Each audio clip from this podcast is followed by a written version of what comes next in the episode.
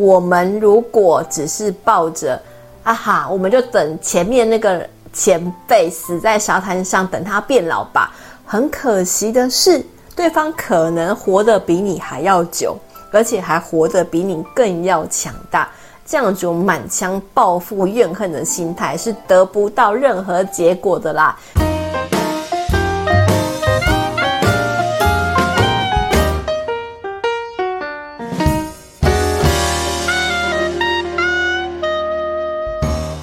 失败要趁早，人生会更好。大家好，我是你的好朋友念慈。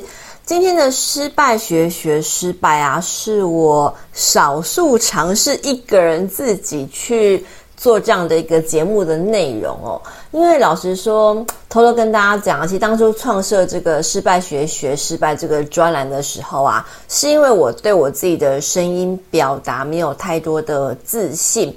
而且会很担心别人看待我的一些眼光，所以当初就抱着自己练习的心态来开设这样这个节目，也是因为对自己的自信不够啊，所以就是透过邀约不同的朋友啊，或是专家来上节目，跟我去做互动的一个访谈，希望能够透过比较厉害的其他人来补足我自己不够的这一块。其实说到底，就是我对自己没有太多的信心啦，但是我觉得。呃，有的时候做着做着，慢慢的，也许你会知道自己有哪些地方不足，然后慢慢的，你也会开始摸索出自己的道路。刚好今天这一集，为什么我会选择自己来录呢？也是因为最近上了一个周正宇老师的一个声音表达基础班之后，又上一个进阶班，那老师呢就请我们录一个作业，叫做。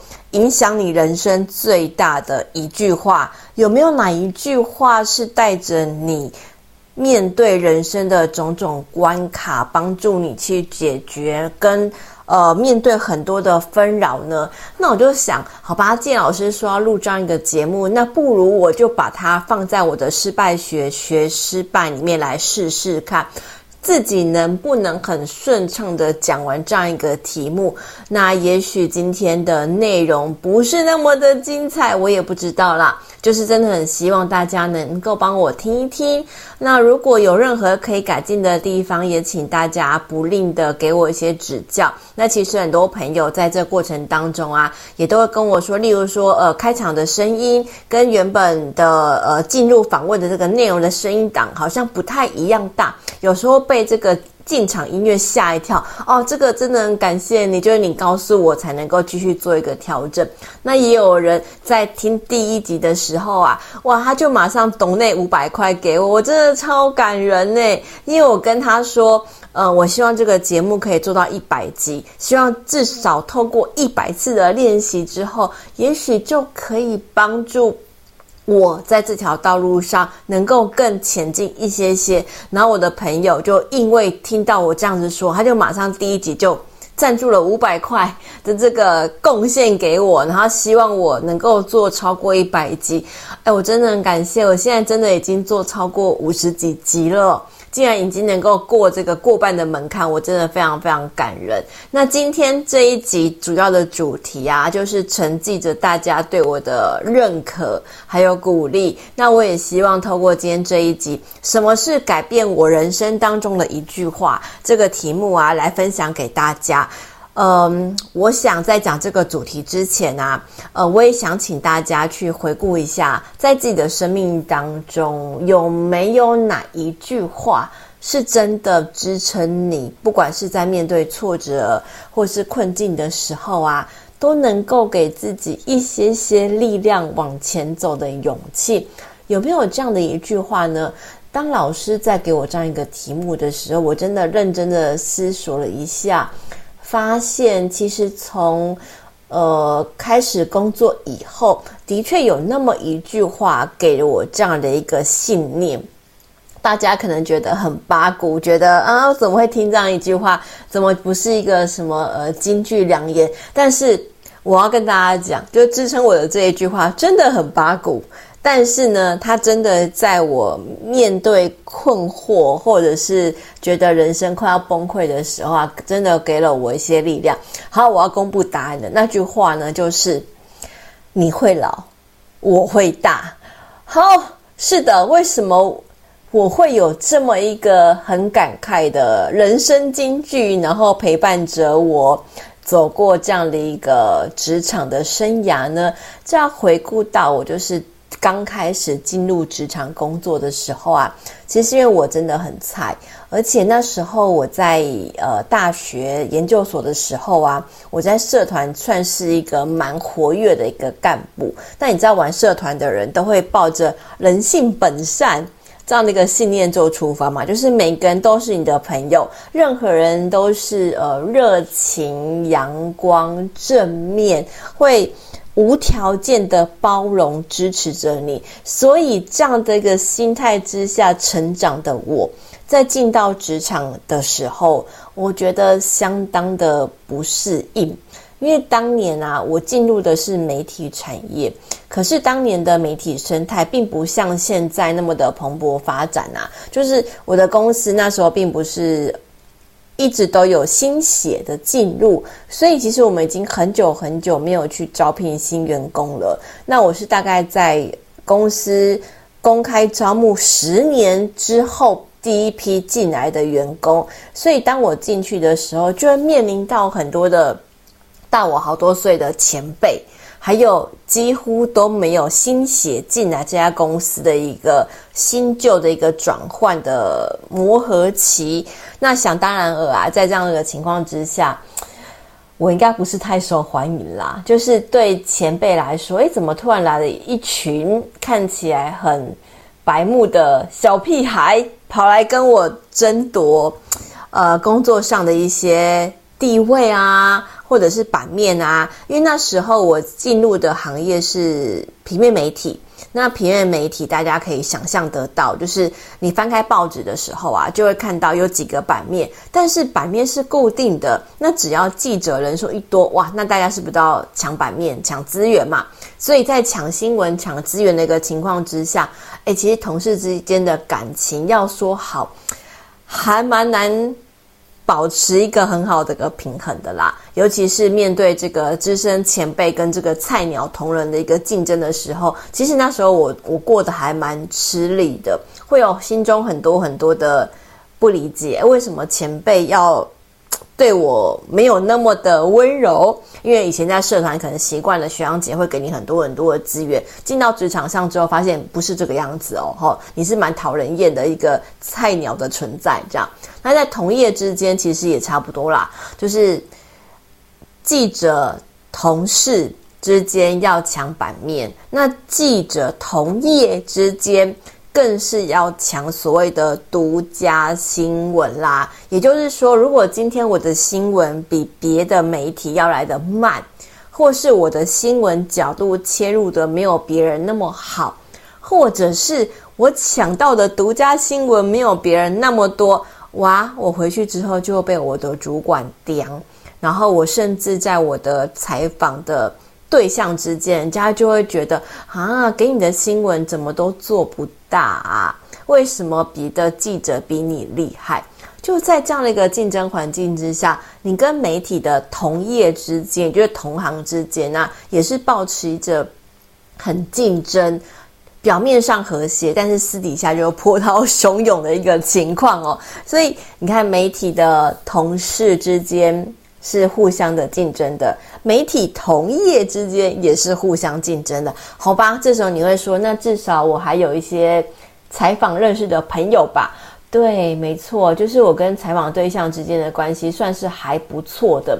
但是你也知道。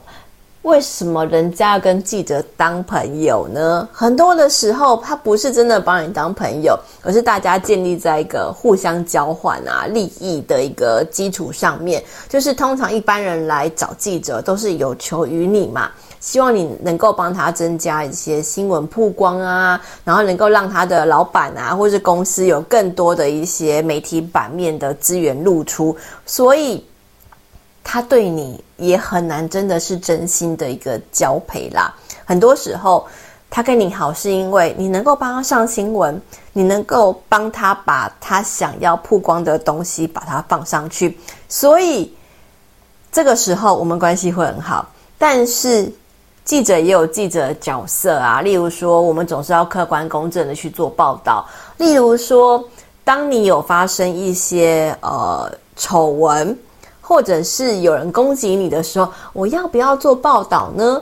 当然要嘛，因为这是我们的工作。可是这个时候，你以为的这个朋友还能够把你当朋友吗？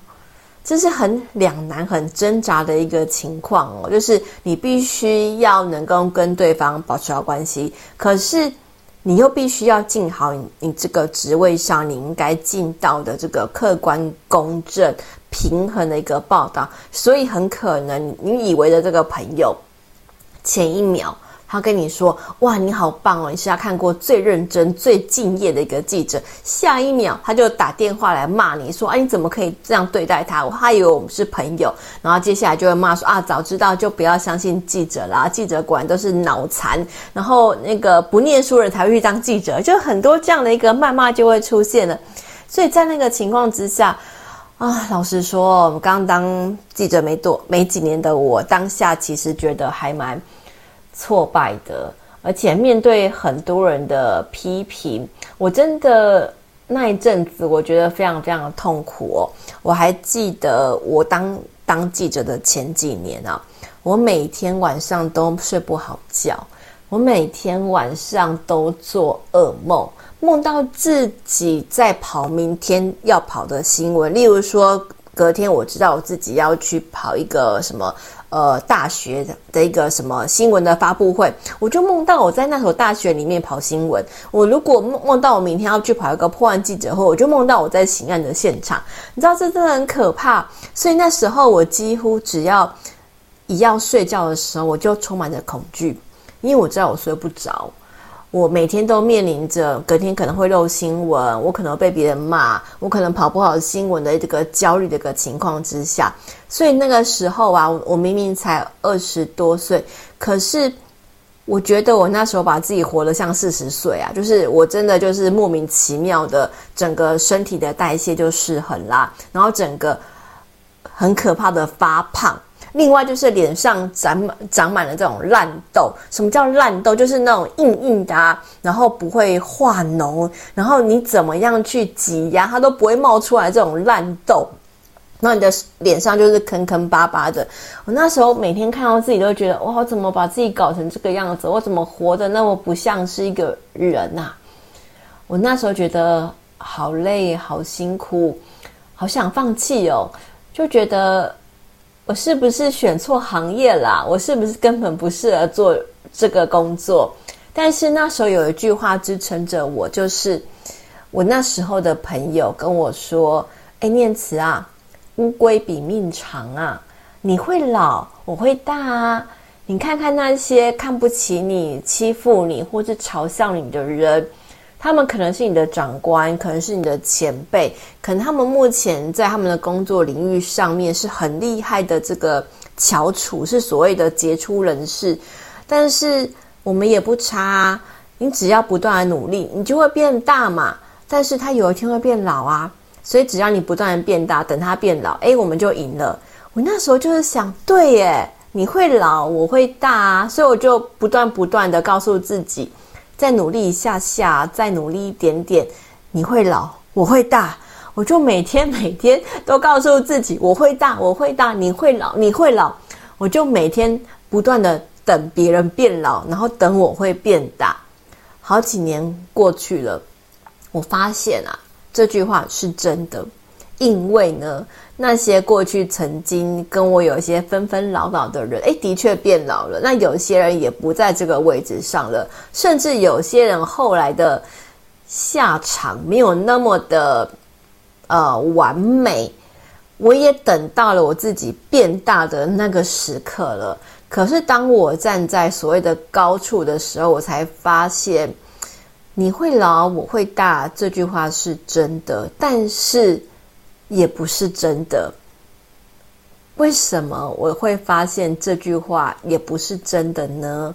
因为当我到了这个我会大的这个年龄的时候，很多人都叫我姐的这个辈分的时候，我突然觉得很寂寞，而且我很害怕自己是不是有一天只会变成我会老。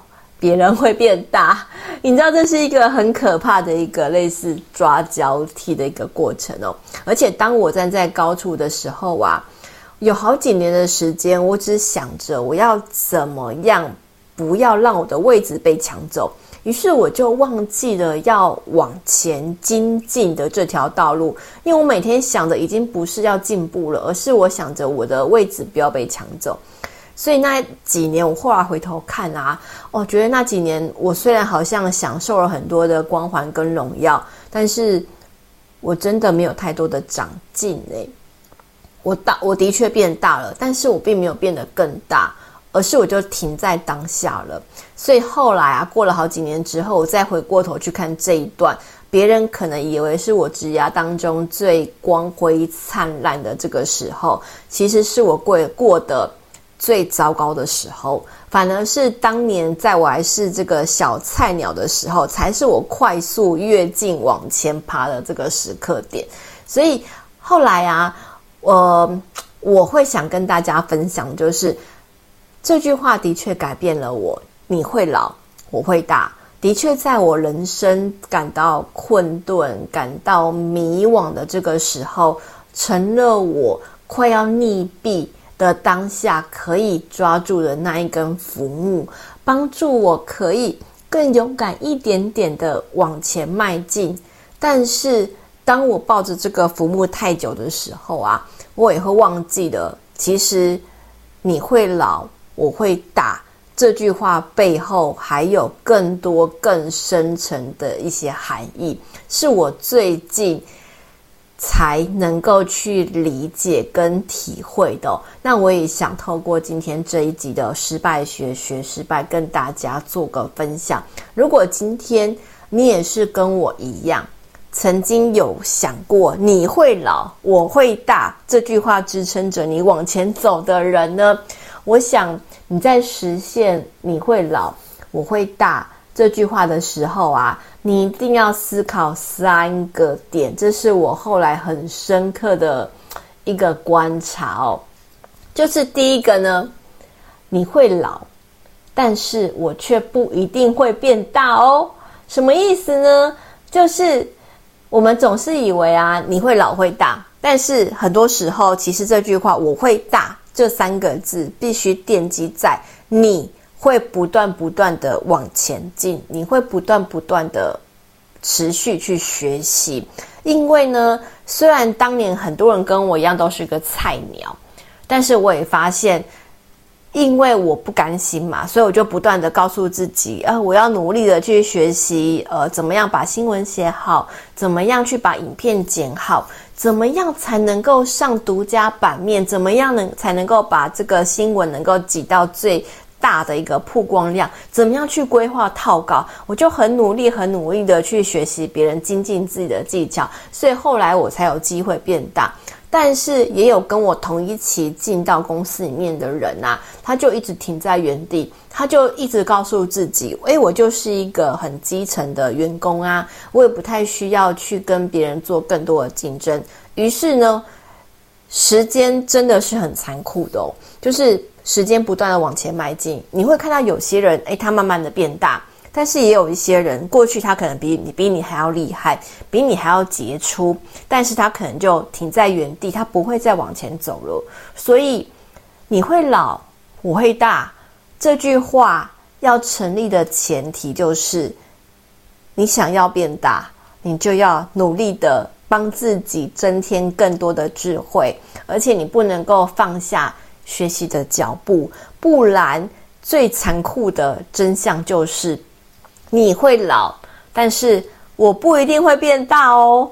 哎，所以你会老不一定会变大，那我得到了什么？就是你会老，哎，我也会老，所以我们一起变老，可是我们却没有一起变厉害，这不是一个很可怕的现象吗？所以这是我学到的第一个人生体悟，就是你会老。但是我不一定会变大。所以，如果我想要变大，我就一定要持续不断的努力学习、精进自我的一些才能，或是跟更厉害的人学习，我才有机会在你会老这个过程当中，我也变老没有关系，但是我也会变大。这是我学到第一个人生体悟哦。第二个呢，就是你会老，我会大，但是呢，有没有另外的可能是？你会老，但是你也可能又老又强大。哇，这是我在这句话学到的第二个很残酷的体会哦。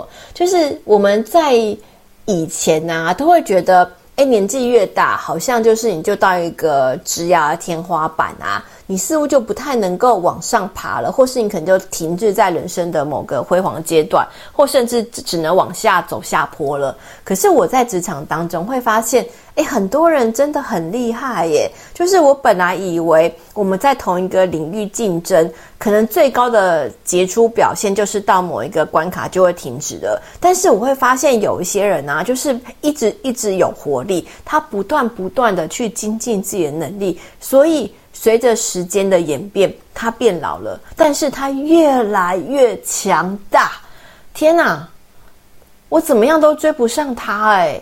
就是这样的一个前辈的一个典范学习的示范啊，也让我看到了哦，原来年纪真的不是阻碍你学习前进的一个借口。只要你愿意不断不断的往前走啊，你就有机会让自己又老又强大。所以真的不要说，呃，人生就是啊，可能啊，我已经老啦，我要退休年纪啦，所以我我就停止学习，我就不会再有被利用的价值了。其实能不能在你的职场上发光发热这件事情哦，取决于你自己想不想发光发热。诶，这是我后来很真实的一个体会，就是其实现在很多的。课程不仅仅是实体的，有很多线上的啊，甚至很多免费的一些教材可以去做学习。那以前我都会给自己很多借口，所以我工作好累好忙，我要顾小孩，我还要帮小孩呃写功课啊，或者教他们练习作文啊。身为一个妈妈，加上一个职场的女性，我怎么有办法去做学习呢？后来我发现，比你更厉害的人都。比你更认真的还要学习，而且他都都比你还要忙，我就会很惊恐的发现，哇，原来这些我不够努力的真相。其实都是我自己给自己很多借口。只要你有心，你可以善用通勤时间啊，或者是可能午午睡的休息时间，你甚至是你有十分钟的空档，你都可以听一个 podcast，或是看一个 YouTube 影片，或者是你就利用比如说高铁通勤的时间，那个手机出来打一段文章，诶，我觉得都非常非常棒啊，就是不断的在学习。所以年纪、金钱。地点会用的数位工具，其实都不应该是我们给自己停止学习的一个借口跟理由。就算我们年纪变老了，但是我们也可以又老又强大。绝对不要让后浪把我们推倒在沙滩上啊！但是如果今天我们是后浪，我们如果只是抱着。啊哈，我们就等前面那个前辈死在沙滩上，等他变老吧。很可惜的是，对方可能活得比你还要久，而且还活得比你更要强大。这样种满腔报复怨恨的心态是得不到任何结果的啦。所以放下这样的报仇血恨的心态，我们就努力的往前走就好了。我们就。努力的又老又强大吧，这是我第二个得到人生体会啦。第三个就是，我们都会变老，但是我们也可以都很大。这个回归到我一开始听到这句话的时候，是我大概才研究所刚毕业，大概二十四岁进入到职场这个年纪的时候哦。当年的我。明明有着大好的青春岁月，我觉得很可惜的是，我把自己活成了一个愤青。这个愤青哦，有两个字可以代替，就是愤怒的愤和粪土的粪，大便那个粪哈。就是呢，我每天都在抱怨别人对我不够好，觉得别人的好运啊，都是因为别人靠关系得来的。我每天都在。所谓的愤怒的情绪之下去过活，然后用着报仇雪恨的心态，然后去经营我人生，所以我充满着愤怒嘛。那另外一个大便这个愤呢，愤青就是呢，我每天都把别人对我的不好。或是我把自己的失败啊，不断不断的拿来像丢大便一样丢在自己身上，然后告诉自己都是我自己不够好，我希望自己有一天可以变好。可是这样不断的自我苛责啊，只会让我变得更不开心。我自己都觉得，其实那一段日子我是有一些忧郁情况的产生的，不然我不会每天都不开心，而且那一阵子就每天听到。伤心的歌都会哭个不停。我觉得我那时候其实真的心态上有一些的呃生病了，就是因为我把自己活成愤怒的青年愤青，以及每天往自己身上丢大便的这个愤青，所以这是一个很蠢的事情啊！我为什么要活在一个每天自我苛责，然后不断跟别人比较，只希望别人过比我不好的这样一个生活里面呢？我后来发现，其实我们真的可以不用这样子诶。如果我今天真的跟一个人不合，或是我真的在这个环境不开心，我离开就好啦。我何苦要在一个我不喜欢、不喜欢的环境里面继续的去挣扎，继续的去生存下去嘛？我可以离开，或者甚至呢，我可以反省一下我自己。诶，其实别人真的对我不够好吗？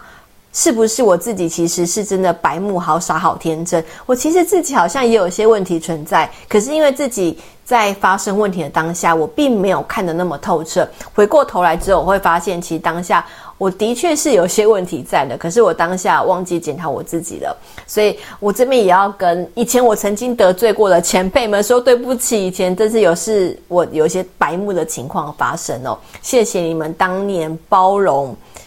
无知愚蠢的我啦，那我那我后来长大之后也慢慢学习到很多人生的智慧，所以就是我们都会老，但是我们也可可以都变得很强大。就是呃，我们不用在一个让自己不开心的环境里面，我们不需要把自己活成一个愤青，我们可以自己走出自己的道路，然后让自己的人生活得更精彩。这是我后来发现，你会老，我会大。给我这个人生哲学的一个三个更深层的体会哦。那你会老，我会大，这句话曾经陪伴着我走过很青涩的这个职涯岁月。那也是到了最近这几年，我才发现你会老，我会大这句话背后还有三个很重要的深刻含义啊。就是第一个，你会老，但是呢，我却不一定会变大。第二个呢，是你会老，但是你也可能又老又强大。第三个呢，是我们都会老，但是我们也可以都很大。好，这是我今天想跟大家分享的这个曾经改变我人生的一句话。不知道你的人生当中也没有。这样的一句话也曾经在你的人生当中给你一些动力，给你一些往前走的力量呢？如果有的话，很希望你也可以在留言区里面跟我做一些分享。那如果你喜欢今天的这集分享啊，也欢迎你在 Apple Podcast 的下方给我们留下五星的评论，也记得要帮我们这个节目就是按赞、订阅、加分享，希望能够让这样的一个好节目被更多人看到。失败要趁早，人生会更好。我是念慈，我们下一集见喽，拜拜。